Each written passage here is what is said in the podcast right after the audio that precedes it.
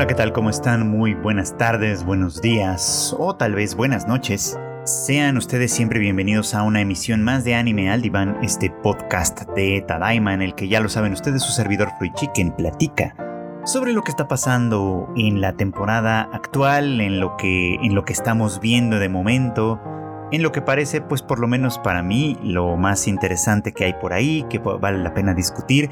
Y bueno, pues eh, como casi siempre tengo que terminar comiéndome un poco como mis palabras y hace yo lo digo esto porque hace un par de semanas todavía quizá decía yo que la temporada de verano estaba más bien flojona y pues sí, si bien no se compara con la de primavera, la verdad es que opciones hay y son bastante buenas y hay muchas cosas interesantes que vale la pena ver, discutir y demás.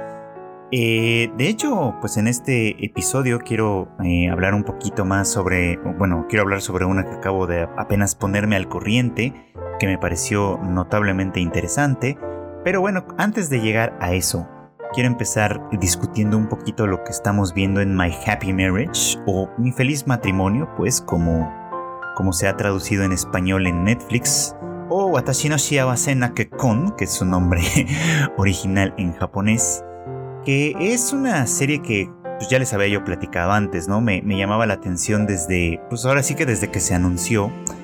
Y, en parte esto se debe a que yo, eh, pues obviamente tengo cierto interés, ¿no? En, en, series que son más bien como de época, que pues nos ofrecen un poquito como una mirada al pasado y demás y que pues además aquí tenía un poquito como el aliciente de cierta estética y por otro lado de pues del, tema mismo, ¿no? Que hablaba un poquito sobre pues las dificultades de las relaciones, eh, pues en este caso de un matrimonio, que pues generalmente están atravesadas por la tradición, por el estatus social y por un montón de cosas que fueron importantes. Bueno, todavía lo son en realidad, pero que fueron más, eh, no más importantes, sino como, como, ¿cómo decirlo? Eh, como que las líneas estaban trazadas con mucha mayor firmeza, ¿no? Eh, estaba mucho, mucho más grabado en, ciertas sociedades, ¿no? Esta de las diferencias sociales y demás. Pero bueno, la verdad es que esta serie no ha ido tanto por ahí como, como yo lo pensaba en primera instancia, sino que más bien se ha ido tratando de algo completamente diferente, ¿no? A lo que, a lo que en realidad yo esperaba.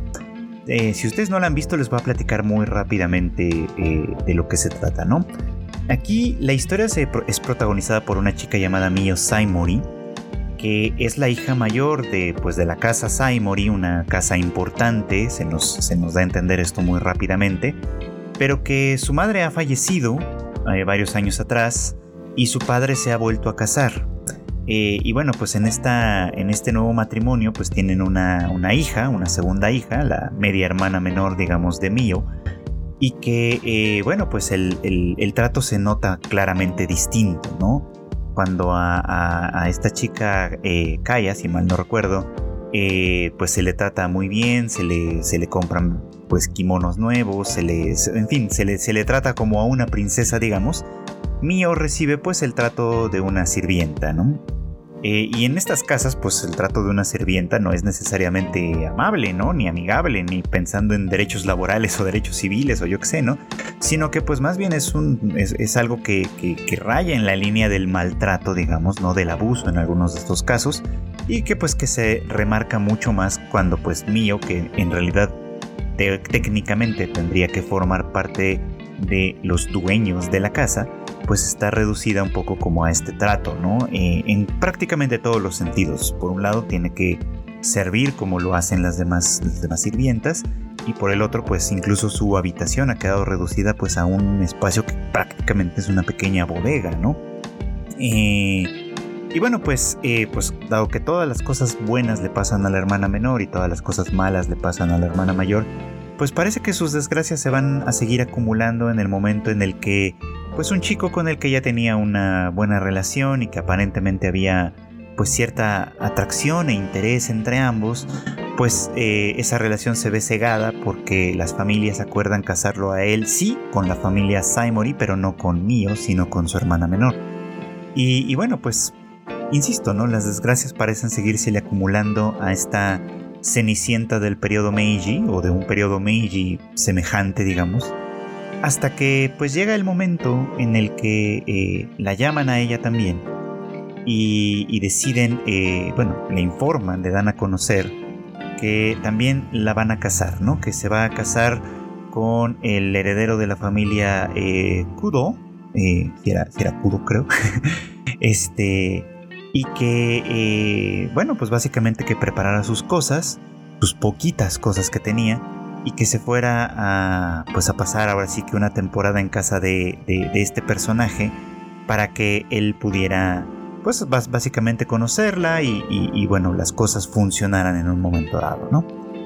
Pareciera como que pues esta es una solución aceptable dentro de las circunstancias, ¿no? Sobre todo considerando que eh, pues eh, la vida de Mio en esa casa pues básicamente era como un callejón sin salida.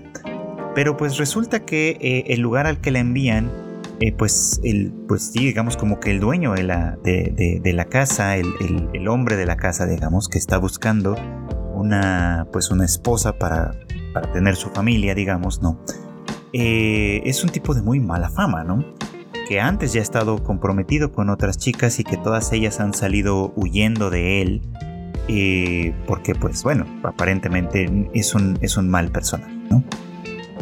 Y bueno, pues de eso va un poquito como esta historia en principio, ¿no? De, de Mio siendo tratada un poco como un objeto y siendo enviada a, pues, pues a vivir con este hombre, ¿no? Eh, a sabiendas de que este hombre pues podría ser que la maltratase, podría ser que de alguna manera no le, eh, pues no le correspondiera en el, eh, en el buen trato, digamos, ¿no? Y que probablemente le repitiera un poquito como la vida que ya llevaba, que ya llevaba antes, con el agravante de que a lo mejor siendo su esposa, pues iba a sufrir, pues otro tipo de abusos también, ¿no? O más abusos de los que ya sufría en casa, en fin toda esta clase de cosas pues obviamente estaban al aire, ¿no? Y de alguna manera se entendía que esto podía ser eh, pues a final de cuentas el destino de Mio.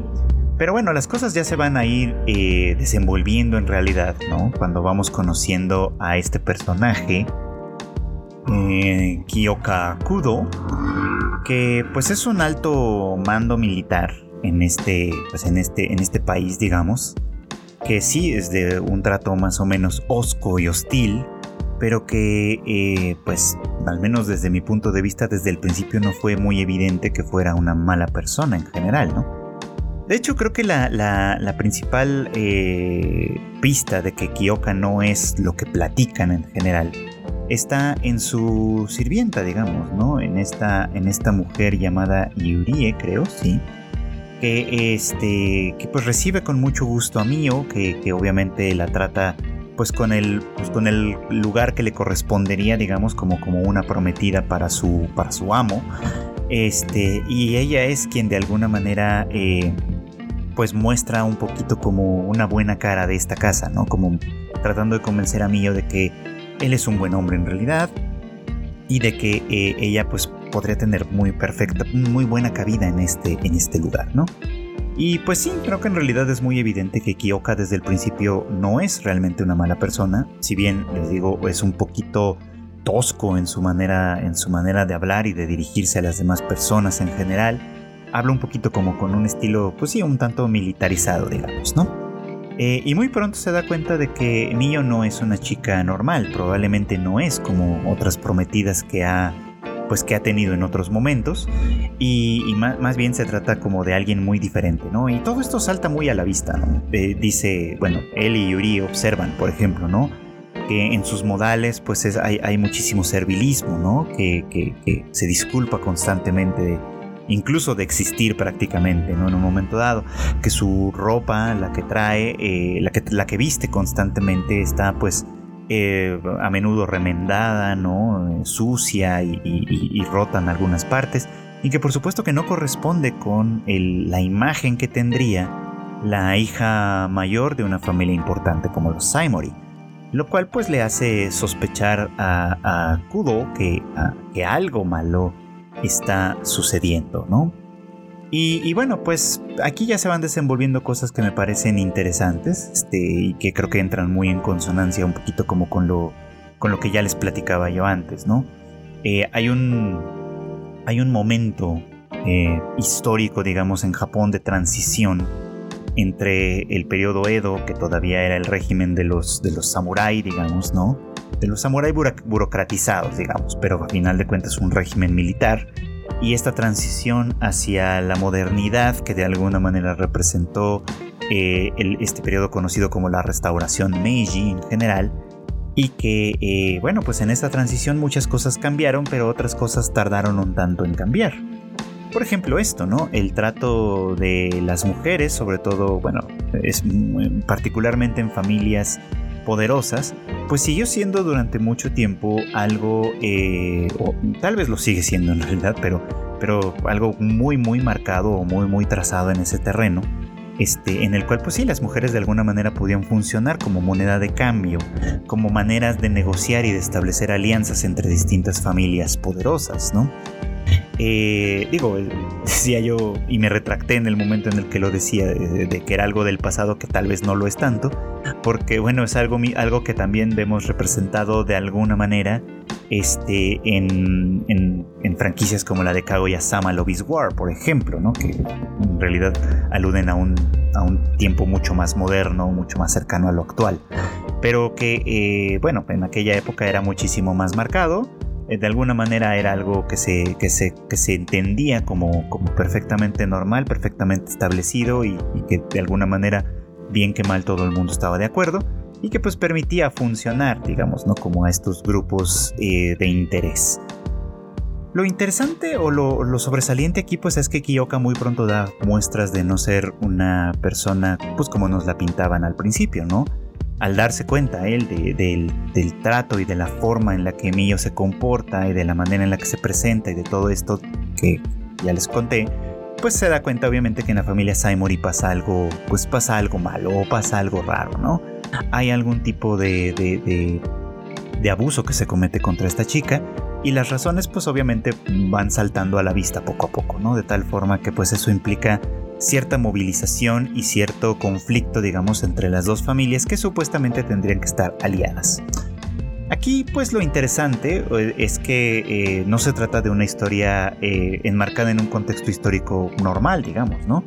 Más bien se nos plantea un mundo en el que los militares, digamos, y las familias importantes lo son no solo por una cuestión económica, social, sino también por la posibilidad de tener, bueno, la, sí, la, posibilidad de tener acceso a poderes eh, sobrenaturales, digamos, ¿no?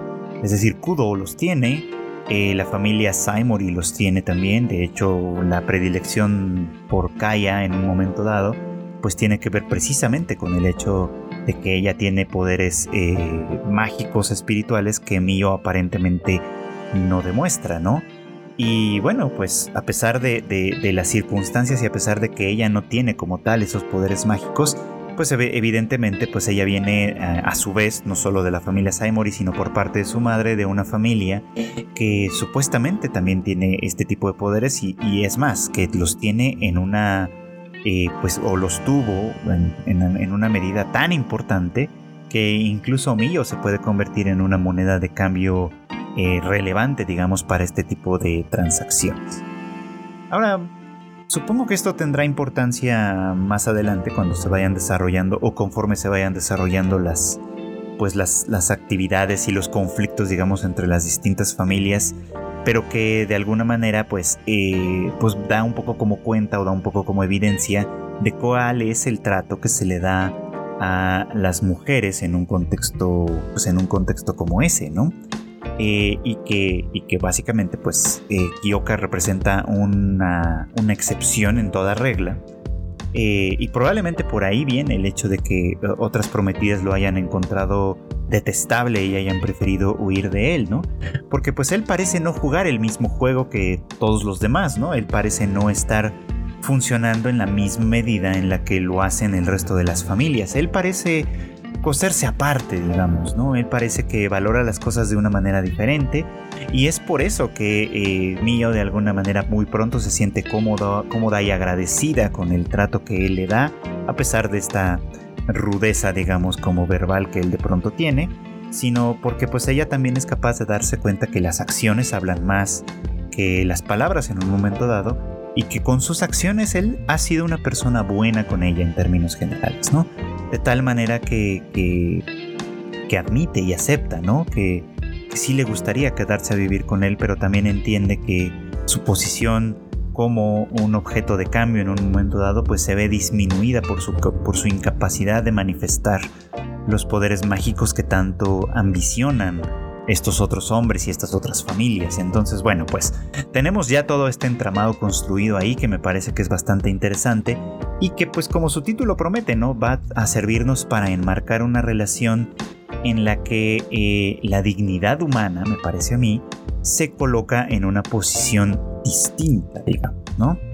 Distinta a la de a la de ser simplemente una moneda de cambio, a la de que el valor de una persona venga no de sí misma, sino del apellido que lleva y de la estructura que de alguna manera le sostiene y que pues básicamente eh, se convierte pues en una tergiversación muy importante de nuestras sociedades en términos generales, ¿no? Y eso es algo que pues sí, todavía pasa, ¿no? Eh, tendemos mucho a valorar las cosas por su prestigio social, por su prestigio económico, por, eh, en fin, por cosas que poco tienen que ver con la persona individual que a menudo tenemos frente a nosotros, ¿no? Y que muchas veces pues puede eh, mostrarnos aspectos o rasgos de sí mismos que no corresponden necesariamente con ese lugar que ocupa en un, puesto en un, o en una situación social determinada, ¿no? Creo que lo bonito de esto es, es eso precisamente, ¿no? Y lo que me gusta de este tipo de series es eso también precisamente, ¿no?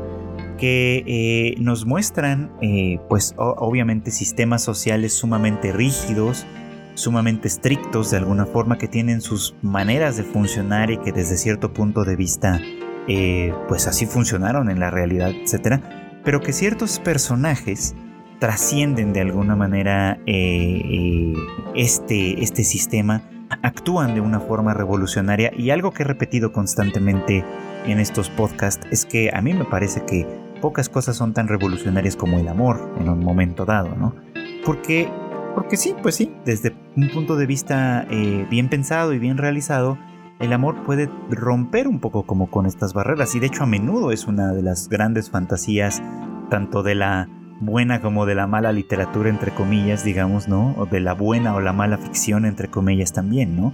La ruptura, digamos, como entre esas estructuras sociales demasiado rígidas, ¿no? Y que son rotas a partir de un amor genuino y sincero y demás, ¿no?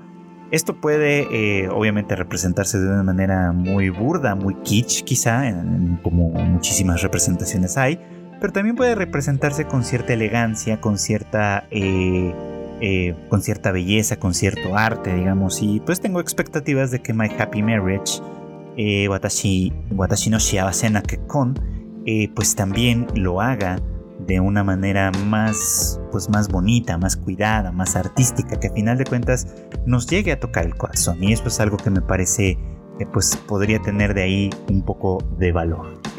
Y bueno, pues parece que ese periodo histórico o semi-histórico, digamos, está un poquito como en boga otra vez. Y es porque, bueno, pues estas semanas, este fin de semana en realidad, me puse al corriente con On Dead Girl Murder Force. Este, pues esta serie. Y digo me puse al corriente porque en realidad no la empecé a ver como, como en el momento, digamos. Pero, pero he, oído muy buenos comentarios de ella y decidí comenzar a verla. Y creo que además de que se ve con mucha eh, comodidad, facilidad, es una serie sencilla de seguir, pues es bastante interesante. En principio, por lo menos, ¿no? Eh, esta, esta, historia también, se, también sucede un poquito como en, los, en, esa misma época o en una época semejante, paralela, digamos, a la de My Happy Marriage. Es decir, un equivalente de lo que sería el periodo Meiji, eh, pues obviamente finales del siglo XIX, principios del siglo XX más o menos, obviamente pues ahí hay algunas variaciones que pueden ser interesantes, ¿no? Pero eh, me parece como interesante porque creo que podría decir que esta, este periodo histórico en particular en Japón y en muchas partes del mundo, o sea, sus paralelos, digamos, en muchas partes del mundo, resultan bastante interesantes porque efectivamente, ¿no? Como que el mundo dio un giro, dio un cambio muy, muy radical eh, en muchos sentidos, ¿no? Eh, podría decirse que pues salimos de, de, una, o la humanidad salió de una de una etapa, de una larga etapa de alguna manera que fue cambiando muy paulatinamente a transformarse en algo que pues pues tan radical que hoy estamos viendo pues a lo mejor los resultados, los graves resultados de ese cambio tan radical que pues yo podría eh, hacer como una equivalencia, ¿no? Que es como cuando está uno acostado y se levanta muy de pronto y se marea de súbito. Bueno, en, un periodo como, o pensándolo como en un periodo histórico relativamente largo, de varias generaciones cuando menos, pues sí, ¿no? Un cambio tan radical pareciera que nos está dando la jaqueca, digamos, en este momento, ¿no? En, este punto de nuestra historia. Y me refiero obviamente pues a lo que viene a ser un poquito como la, lo, lo, que conocemos como la revolución industrial, que precisamente coincide, ¿no? Con estos mismos, con estas mismas épocas en términos generales, ¿no? Eh, esta, pues, esta, esta revolución industrial que cambió de buena manera o de una manera muy muy importante el paradigma de cómo funcionan las sociedades, de cómo nos organizamos, eh, que obviamente no cambió radicalmente en el sentido de que las estructuras de poder se transformaran como tal, ni mucho menos, ¿no?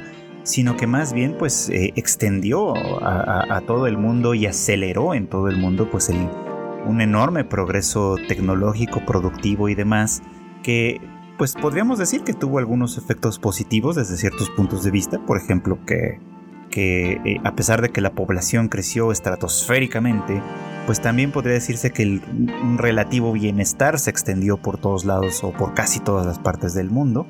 Eh, claro que pues eh, a, la no tan larga estamos viendo que esa, esa expansión del, del, bienestar que se ha convertido pues en, en lo que hoy conocemos o, percibimos como el capitalismo tardío, pues está teniendo costos bastante altos, ¿no? Este, en todos los estratos sociales y que básicamente pues probablemente sus consecuencias las veremos más adelante. Pero bueno, me estoy desviando un poquito simplemente para, para enmarcar, digamos, lo que quiero decir en, en esta época en la que las cosas estaban cambiando tanto, ¿no? Para Japón, pues el cambio es muy importante, ¿no? En ese, en ese periodo, ¿no? Pasa de, una etapa que podríamos conocer, entender todavía como feudal, eh, que fue el periodo Edo, digamos, ¿no? A convertirse pues en una nación eh, occidentalizada, digamos, no totalmente por supuesto, porque eso no es tan fácil de lograr, pero sí con esa tendencia como a occidentalizarse, ¿no? Y, y que se manifiesta obviamente pues en la transformación de todo, ¿no? Desde desde la, eh, pues desde la cultura más esencial como la ropa y hasta la comida, hasta pues obviamente la construcción, la arquitectura y, la organización social y un montón de cosas, por supuesto que, que se vieron transformadas en ese periodo, ¿no? Y en On Dead Girl Murder Farce, lo que, pues la historia que se nos está contando es la de una, una peculiar cacería, digamos, ¿no? Que sucede a partir precisamente de esta, pues, de esta restauración, de este, de este, pues, de este periodo histórico, digamos, ¿no? Y que entre sus muchos efectos, pues está la cacería básicamente de los monstruos, de los yokai, digamos, ¿no? Eh, que son exterminados, ¿no? Uno tras otro, básicamente, para para, para, poner a Japón, digamos, como en, un, en una época de, bueno, como poner a Japón en un escenario mundial eh, donde pueda presentarse sin tener, por así decirlo, como la vergüenza de llevar arrastrando consigo eh, vestigios, digamos, como de un folclore pasado, ¿no? Simbólicamente hablando me parece muy interesante, ¿no? Porque los, pues, pues digamos sí, como los yokai o los monstruos y demás, que pues además son criaturas que bueno, así se conocen ahí en, Japón, por supuesto, pero que en otras partes del mundo pues obviamente reciben otros nombres y tienen otras formas y crean otras leyendas, pues forman parte como de nuestra historia, ¿no? Y me parece como muy interesante que en On Dead Girl, eh, pues básicamente de lo que se trata esta reformación, esta renovación, es de lidiar con esos, con esos monstruos, digamos como con esas criaturas de alguna manera, que nos permita eh, enviarlas al pasado de plano, ¿no? o, enviarlas al olvido como tal, ¿no? Que la modernidad ya no las puede contemplar, digamos, ¿no? Porque pareciera como que la modernidad se sobreentiende en este contexto. Esta es interpretación mía, claro, ¿no? Pero se sobreentiende, digamos, en este contexto como, como un borrón y cuenta nueva, ¿no? Como que todo lo, todo lo que nos formó hasta el momento se tiene, que, se tiene que quedar atrás, se tiene que olvidar se tiene que desvanecer en el aire si es posible para abrir la puerta algo enteramente nuevo, a una modernidad eh, pues, pues absoluta, digamos, ¿no?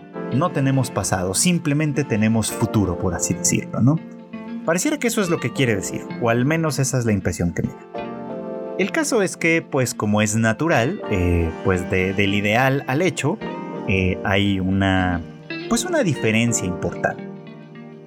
Y es ahí donde entran los personajes de Tsugaru Shinuchi y Aya Rindo, los principales, digamos, como protagonistas de esta historia. En el caso de, de Shinuchi, este, él, bueno, pues se nos presenta como un semioni, ¿no? Eh, es decir, como un ser humano que de alguna manera fue eh, mezclado o entremezclado con las características de los demonios tipo ogro que en el folclore japonés se suelen llamar oni y que bueno pues obviamente tienen muchas representaciones diferentes no o sea eh, digo por poner un ejemplo que también corresponde más o menos con la misma época de la que estamos hablando en Demon Slayer no en realidad los demonios, o los demonios así como se nos presentan, que en ese caso tienen características mm, sobre todo medio vampíricas quizá, eh, especialmente en el caso de Muzan Kibutsuji, esto eh, en realidad pues de alguna manera también están inspirados en los oni japoneses, ¿no? Y de hecho esa es la palabra en japonés que se utiliza para designarlos también a los de Demon Slayer, ¿no? Bueno, pues en este caso, eh, pues básicamente Shinichi pues es un medio oni, ¿no? Un semi oni de alguna forma, ¿no? Cuyo trabajo en, pues en la clandestinidad, digamos, es eh, servir como, pues como entretenimiento para personas sedientas de sangre que, eh, que, acuden a ver un espectáculo en el que él, eh, dentro de una jaula, pues pelea a muerte con otro, pues con otro yokai, digamos, con algún otro yokai que fue capturado de por ahí, que escapó de alguna manera al exterminio y que, bueno, pues ahora se pone para entretenimiento de, pues de esta gente, ¿no? Que de alguna manera hace apuestas y y sacia sobre todo, ¿no? Como una cierta sed de sangre a través de este espectáculo. Eh, Shinichi se presta para ello, dado que sus cualidades como semioni de alguna manera le permiten enfrentarse a estos, pues estos yokai y generalmente salir triunfante, ¿no? Dado que pues el oni es una criatura especial en ese sentido y la mezcla con los seres humanos pues también tiene algo de especial también en ese, en ese mismo orden, digamos, ¿no? Entonces, bueno, pues él se dedica a esto con una secreta esperanza, básicamente, ¿no? Que es que eh, al seguir usando sus poderes como, como, como Oni, digamos, este, este vaya pasándole un fenómeno natural en este proceso, digamos, que es que el demonio va carcomiendo, por así decir, su humanidad hasta comérselo por completo, hasta consumirlo del todo y que entonces pues él se convierta en un demonio hecho y derecho, por así decirlo, y, como, como Shinichi esperaba pues que eso ocurriera en el transcurso de una función como las que estaba realizando, pues esto terminará con una completa masacre, ¿no? Básicamente, con él muriendo, evidentemente, pero también llevándose consigo a todas estas personas deleznables que, que se divierten, digamos, con el sufrimiento de otros. Eh, pues obviamente, pues esa es una postura nacida del, rencor, de la venganza, básicamente, ¿no? Que pues es una cuestión pues importante para él, dado que pues se trata básicamente de una persona a quien, de quien se ha abusado en un momento dado. Vamos a conocer más sobre su historia más adelante seguramente. Y que pues ahora, ¿no? Busca alguna forma de venganza y de hecho la busca con tanta eh, pasividad, digamos, como con tanta paciencia más que pasividad que pues pareciera como que va disfrutando de alguna manera el proceso, ¿no? El proceso en el que se va alimentando cada vez más y más su fama, va atrayendo cada vez más y más de esta escoria y puede llegar pues evidentemente a causar un gran destrozo y un gran estrago en estas personas que pues como ya decía yo, ¿no? O sea, puede ser que tengan en sus vidas reales o en sus vidas cotidianas una cara de respetabilidad, digamos, de dignidad, pero que pues en el fondo, no notan en el fondo, manifiestan también estas partes oscuras, digamos, ¿no? de la humanidad. Y pues a eso en realidad es a lo que quería llegar. Em, a menudo nuestras sociedades eh, buscan, ¿no? En términos generales, mostrar como sus buenas caras o sus mejores caras. Eh, y, ocultar las sombras, digamos, ¿no? En, por debajo de la alfombra. Eso es algo que por cierto Japón conoce muy muy bien. Eh, Japón, el Japón real, el Japón actual, digamos, ¿no? Constantemente se nos muestra y se nos presume, ¿no? Como una sociedad eh, en la que pues la gran mayoría de las cosas funcionan muy bien, como un ejemplo, digamos, a seguir para otros países y demás, ¿no? Como la envidia de todo el mundo, ¿no? Y a menudo ocultan por debajo de la alfombra pues estas sombras, ¿no? Que, a mí esto me parece cada vez más y más y más interesante porque yo detecto en el anime, en el manga y demás, pues como de alguna manera esas sombras pugnan por salir, por el momento representadas en, distintos aspectos, ¿no? Ya hemos hablado millones de veces de, eh, la discriminación que hay, por ejemplo, representada en My Hero Academia y cómo ésta se vuelve en contra de la sociedad. Ya hemos hablado, eh, obviamente, pues de, de, algunos aspectos, por ejemplo, de la dificultad para conectar y para relacionarse y, hasta el anhelo secreto que puede haber en algunas personas de que el gobierno nos ponga las cosas como, como, como en, eh, la mesa, digamos, para que nosotros simplemente tengamos que eh, vivirlas. Y estoy hablando, por ejemplo, de series como... Eh, como, ah, ¿cómo, ¿Cómo se llamaba esta? More Than a Married Couple But Not Lovers, algo así, este, donde pues obviamente había, un programa del gobierno que de alguna manera emparejaba a los chicos para entrenarles para el matrimonio y demás, o algo más representado en, en, Coito Uso, Love and Lies, en fin, como que hay muchas cosas que de alguna manera van sobresaliendo ahí. Eh, ah, pues justamente de esta misma temporada, Zom Hyaku o Zom Zien, para, para mayor referencia, Bucket List of the Dead, que pues de alguna manera denuncia el tema del del abuso laboral y demás, que también platicamos en otro episodio de este podcast. En fin, o sea, como que muchas de estas cosas van ahí, este, pues insertas de alguna manera en, las, en los argumentos de estas series y nos van dando cuenta de ciertas preocupaciones. De hecho, también recientemente he estado leyendo un par de, novelas eh, japonesas recientes, actuales, que hablan de temas como, pues obviamente, cuestiones de género y discriminación en ese terreno, asociadas al tema de la pobreza, que también está por ahí mostrado y que obviamente pues es un aspecto que no se, que no se muestra de alguna manera del Japón real, entre comillas, en fin como que todo esto va de alguna manera surgiendo y esto es lo que me parece interesante, aunque también va muy por debajo del, argumento central en el caso de Undead Girl Murder Farce, porque... Mm, em, porque al final de cuentas, pues es una historia de detectives, ¿no? Es una. Es, es, una. Eh, eh, eh, pues sí, básicamente es una, es una historia de detectives. Y, por de otra manera paralela estaba leyendo otra cosa que tiene que ver con el caso. Y es que, eh, bueno, pues ustedes a lo mejor ya lo comenté por aquí, creo que sí. También he estado leyendo eh, en, los ratos, en los ratos que me es posible eh, algunos de los ensayos escritos por Gilbert Chesterton, un escritor británico que casualmente pertenece a esta misma época, la época en la que se sitúan en teoría series como My Happy Marriage o, sobre todo como Dead Girl Murder Farce, ¿no? Y, les traigo a colación esta cuestión de Chesterton porque pues él como, como autor es bastante prolífico, de hecho es conocido por por, los muchísimos cuentos del padre Brown, que es un detective muy sui generis en un momento dado. También por esta novela muy muy interesante que tengo ganas de volver a leer, que se llama El hombre que fue jueves, y pues ya se les estaré platicando cuando, cuando le vuelva a dar una checadita. Pero que en este caso estaba yo leyendo unos ensayos que escribió sobre, em, pues sobre lo que él llama de pronto la mala literatura, eh, o la literatura de poca calidad, y que en un momento dado toca en contraste con lo que venía diciendo sobre la mala literatura, el caso de Sherlock Holmes, eh, que es pues esencialmente pues uno de los detectives más conocidos de la literatura eh, pues moderna, digamos, ¿no?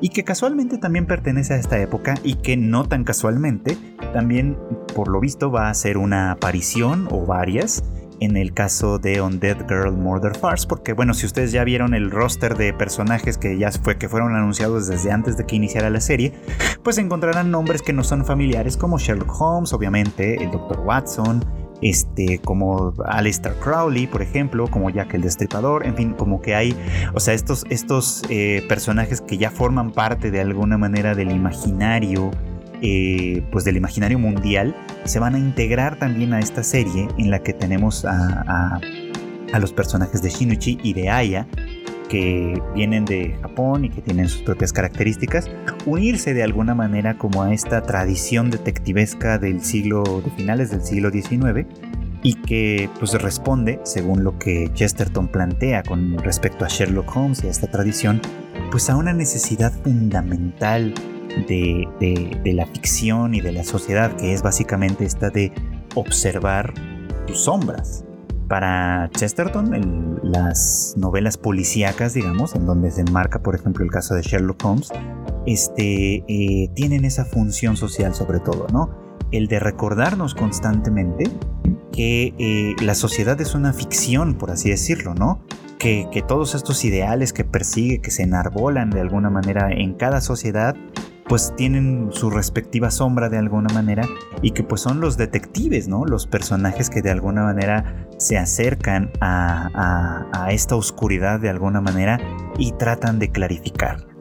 Y me parece como muy interesante que toque justo el tema de Sherlock Holmes porque, bueno, al juicio de, de Chesterton, no solo es buena literatura y probablemente pues a su juicio también es el mejor de los detectives de ficción, ¿no? Que se ha convertido ya, incluso en su tiempo, pero todavía en el nuestro, en un referente eh, de, la inteligencia, de la sagacidad, del poder de la razón por sobre el poder, digamos, como de lo místico y demás.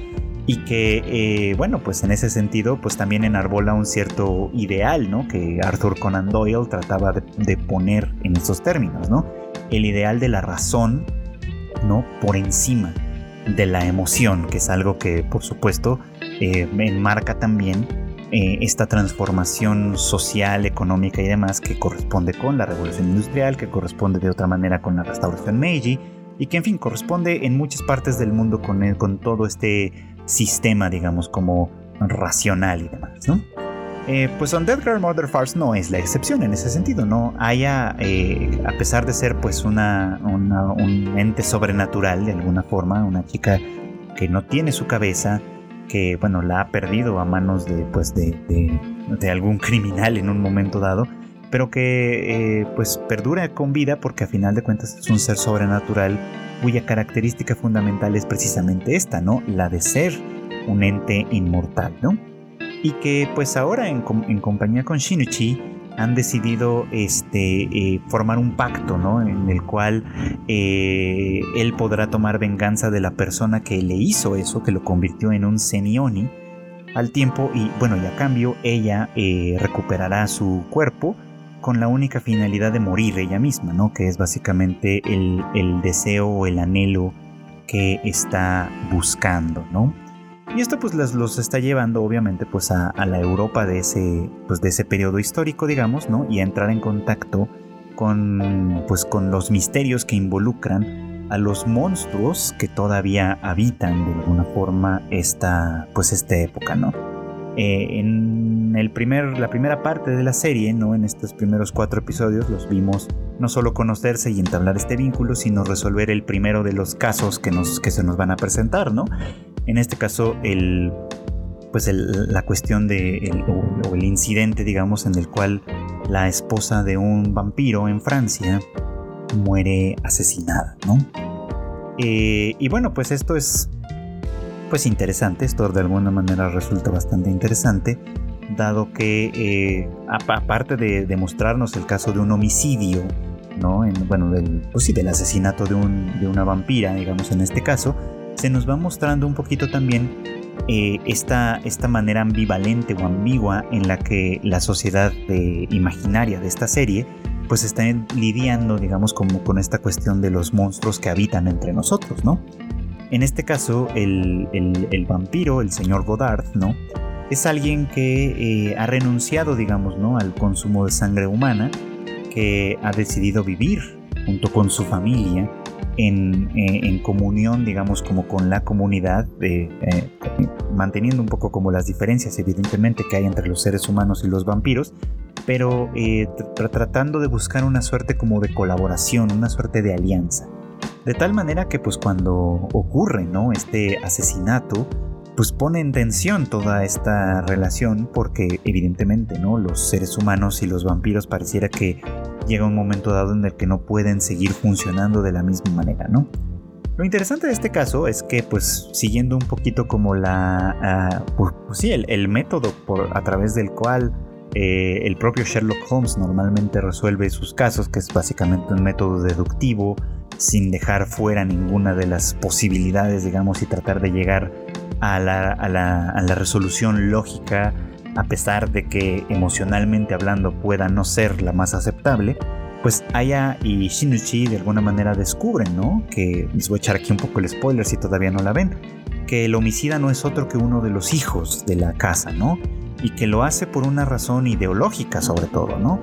Que es básicamente la de eh, eh, defender la idea y mostrar a través de esto que los vampiros son superiores a los seres humanos y que no tienen por qué congeniar con ellos, no tienen por qué vivir con ellos, no tienen por qué restringir sus propios apetitos simplemente para acomodarse, digamos, como a una sociedad de seres humanos, ¿no?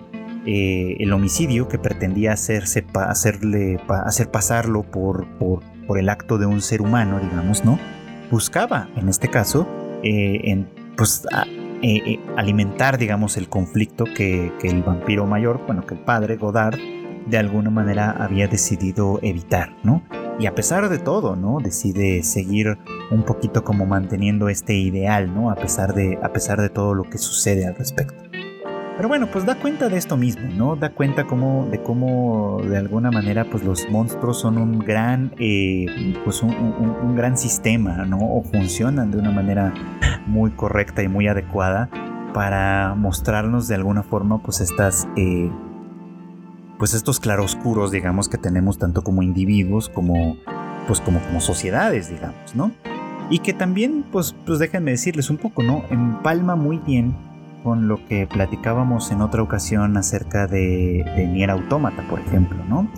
Eh, que, bueno, pues obviamente Nier Automata está situada en un futuro mucho más distante, pero platicábamos en otra ocasión que pues se inspira muchísimo, ¿no? En, en la, eh, pues en la filosofía, digamos, existencialista sobre todo, que casualmente eh, corresponde con este mismo periodo histórico, ¿no? Y pues no es casualidad, evidentemente, ¿no? O sea, la transformación eh, que implica la revolución industrial, que implica el cambio tecnológico, que implica pues el descubrimiento de nuevas formas de trabajo y de explotación, por supuesto, eh, y de consumo y de todo esto que de alguna manera se ha ido convirtiendo y degradando en el capitalismo que vemos ahora, pues evidentemente nació en esa época y, planteó dudas desde esa época, ¿no? por un lado de cómo la sociedad iba a adaptarse a estos cambios pues, radicales en ese sentido, ¿no? Eso por un lado. Por otro lado, por ejemplo, ¿qué pasaba con nuestras creencias? ¿Qué pasaba de alguna manera con lo que hasta ese momento había sido verdadero para nosotros, ¿no? Si la humanidad daba pasos tan agigantados en el conocimiento y dominio de la naturaleza, pues entonces, ¿qué sentido tiene seguir confiando en figuras como Dios, por ejemplo, ¿no? En, deidades de ese estilo, ¿no? Y platicábamos, cuando platicábamos sobre Nier Automata en, la, semana creo que pasada, este, que eh, pues esto viene representado en realidad desde el mito fundacional de Adán y Eva, ¿no? Que el, conocimiento, el comer el fruto del conocimiento nos distancia de esta idea de Dios, ¿no? Nos aparta del Edén, ¿no? Y nos arroja al mundo, eh, usando un poquito como esta expresión heideggeriana, digamos, este, nos arroja al, mundo, ¿no? A valernos por nosotros mismos, ¿no? Y a, existir o a enfrentar la cuestión de nuestra existencia. Y entonces hay un, contexto eh, económico, digamos, social, tecnológico, que es el de la revolución industrial en el caso de Europa y el de la restauración Meiji en el caso de Japón, ¿no? Hay con ella una filosofía que va transformándose, que va cambiando, ¿no? Que va poniendo el acento en la existencia misma de la humanidad independiente de la creencia de dioses y demás, ¿no? Que de alguna manera se empieza a entender que simplemente nos atan, nos, nos sujetan y que no nos permiten hacer como el dominio completo de nosotros mismos y de nuestras sociedades, ¿no? Y eso tiene además su reflejo en la literatura, ¿no? Siguiendo un poquito como los pasos de, o, bueno, lo que nos va diciendo Chesterton, ¿no? La literatura de alguna manera nos, nos, nos presenta estos problemas desde una perspectiva diferente, en cierto modo poética, ¿no? en la cual, por ejemplo, para el caso de Sherlock Holmes, el, detective eh, se asoma, digamos, ¿no? Como al abismo que es la maldad humana y lo enfrenta y triunfa sobre él con la razón, a pesar de no entender necesariamente la parte emotiva, que es de hecho una de las características que definen al detective de Chesterton, en este caso el padre Brown, ¿no? Eh, pasa lo mismo con Undead Girl Murder Farce, ¿no? Donde pues de alguna manera, por lo menos en este primer caso, eh, al apartar de alguna forma toda la parte emocional que, que, gira en torno a Godard y su familia de alguna manera, pues resulta muy muy evidente que es Raúl, uno, de los hijos, ¿no? El verdadero culpable detrás de todo. Pero apartando de alguna manera, pues obviamente toda la evidencia circunstancial y poniendo las cosas en un orden lógico, pues resulta muy muy evidente primero que él es el culpable y después cuáles son las razones que le alimentan, ¿no? Y que a final de cuentas tienen que ver pues con esto, ¿no? Con otra otra forma de representar el claroscuro de la sociedad, otra forma de representar aquello que se oculta a los ojos de alguna manera y que de pronto nos golpea, ¿no? Con, con esta con violencia, digamos, ¿no? Con esta violencia que se representa pues en el crimen, básicamente, ¿no? Y por eso es que las novelas policíacas y de detectives son tan importantes de alguna forma, ¿no? Porque el crimen es una representación de nosotros mismos, de estas sombras, de estos oscuros que tenemos de alguna forma, ¿no? Eh, eh, obviamente pues puesto en términos de una sociedad más o menos idealizada, como lo hemos visto en Psychopaths quizá, ¿no? O como lo hemos visto en la que ya cité, My Hero Academia, o como lo podemos ver en un montón de, series representadas, ¿no? Demon Slayer incluso, ¿no? Que, muestran esos claroscuros, que muestran esas formas a través de cierta, de crimen, digamos, ¿no? Y que al exponerlos pues pueden llegar a mostrar que la parte criminal no se, no se limita simplemente a individuos disconformes o resentidos o demás, sino que en muchas ocasiones esta parte criminal está en la sociedad misma que de pronto no es capaz de mirar de frente esa oscuridad, ¿no? Y ese es el propósito de las novelas de detectives, por lo menos siguiendo a Chesterton, ¿no? Y el propósito de Undead Girl Murder Farce probablemente pueda eh, enfocarse en esa misma tradición, ¿no? En observar de alguna manera la monstruosidad de la humanidad a través de estos monstruos de ficción, por ejemplo, ¿no? De este semidemonio, semioni, de alguna manera que va, que va siendo poco a poco consumido por esa oscuridad interior, ¿no? De esta inmortal, ¿no? Que de alguna manera va buscando, pues en un momento dado va buscando la muerte, ¿no? Y de otros personajes que pues probablemente seguirán apareciendo o irán apareciendo ahí, aquí si ya no lo sé, ¿no? Aparece Sherlock Holmes por supuesto, que también muestra su propio claroscuro, ¿no? El, el, rechazo, digamos, ¿no? Como a este aspecto emocional que también nos conforma para darle primacía, digamos, como a la razón. Eh, en el caso de pues el, el gran villano, que en este caso me parece que va a ser James Moriarty, que pues ya he platicado en otras épocas y en otras circunstancias, ¿no? Que pues a mí me parece que es un villano un tanto vacío, un tanto hueco en cuanto a la construcción que Arthur Conan Doyle le da, pero que probablemente por eso mismo es que ha servido tanto para el imaginario general, ¿no? Como, como el, el hombre que, que, eh, utiliza, digamos, como los mismos métodos y la misma lógica y la misma, eh, y la misma razón, por así decirlo, que Sherlock Holmes, pero que la utiliza para llevar adelante ideales más bien malévolos, más bien oscuros de alguna forma, ¿no? Pero pues la aparición de personajes como Jack el Destripador, como Aleister Crowley, y pues no sé, me imagino que también por ahí como el monstruo de Frankenstein o el Dr. Jekyll y su consecuente Mr. Hyde, ¿no? Que de alguna manera si ustedes se dan cuenta lo ven como muy desde afuerita, como, como mirando the big picture, como dicen los, como dicen los estadounidenses, este, se darán cuenta que de alguna manera todas estas son representaciones de aspectos, de, estos, de, aspectos oscuros, digamos, como de los individuos en particular y de las sociedades en lo general, ¿no? Eh, la inmortalidad, que en esta tradición literaria pues de alguna manera está marcada con el caso de Dorian Gray, en fin, como, como que hay muchísimos, muchísimos elementos que de alguna manera dan cuenta de todo esto, ¿no? Dan cuenta de una época interesantísima, de cambios, de transformaciones, donde de pronto eh, a mayor dominio y control de la tecnología y de la sociedad y de la naturaleza también, pues viene un cierto descontrol desde el terreno espiritual, emocional y demás, con el que buscamos conciliar a través de, pues, de lo que podamos, ¿no? De la filosofía, por un lado, que pone el acento en la existencia misma de la humanidad y su finitud, que, que de alguna manera no admite o no reconoce, digamos, ¿no? Como el más allá que las religiones tienden a, a, admitir de alguna forma y obviamente pues en esta, en esta literatura que observa, ¿no? De alguna manera que a pesar de todo el crecimiento, a pesar de todo el desarrollo, a pesar de todos estos ideales que de alguna manera pareciera que se alcanzan a cada paso, hay una oscuridad que de alguna manera siempre se proyecta a partir de esa luz.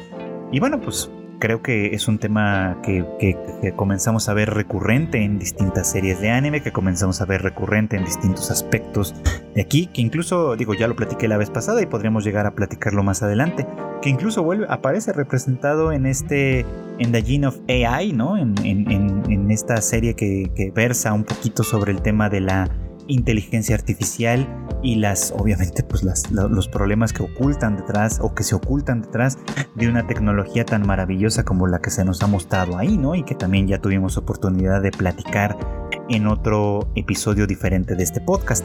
En fin, creo que eh, pues hay temas interesantes y temas relevantes que se están eh, pues enlazando, ¿no? De alguna forma entre a través de las distintas series de anime y que creo que corresponden en conjunto como una visión muy muy importante porque a veces precisamente al mirar hacia atrás, al mirar hacia el pasado, al reconocernos en ese espejo que no refleja quiénes somos ahora, sino quiénes fuimos en un momento dado y que nos puede dar cuenta de quiénes somos en este momento, pues nos permite evaluar, entender probablemente hacia dónde nos dirigimos y pues si fuésemos un poco más conscientes, hacia dónde realmente no queremos dirigir. Y bueno, pues esto fue todo por hoy. Muchas gracias como siempre por acompañarme en el anime al diván.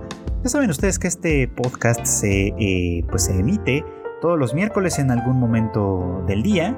Eh, lo pueden encontrar en todas las plataformas de podcast, ya saben, las más populares obviamente Apple Podcast, Google Podcast, Spotify y demás, Amazon también, eh, y en muchas otras plataformas pequeñas para su conveniencia.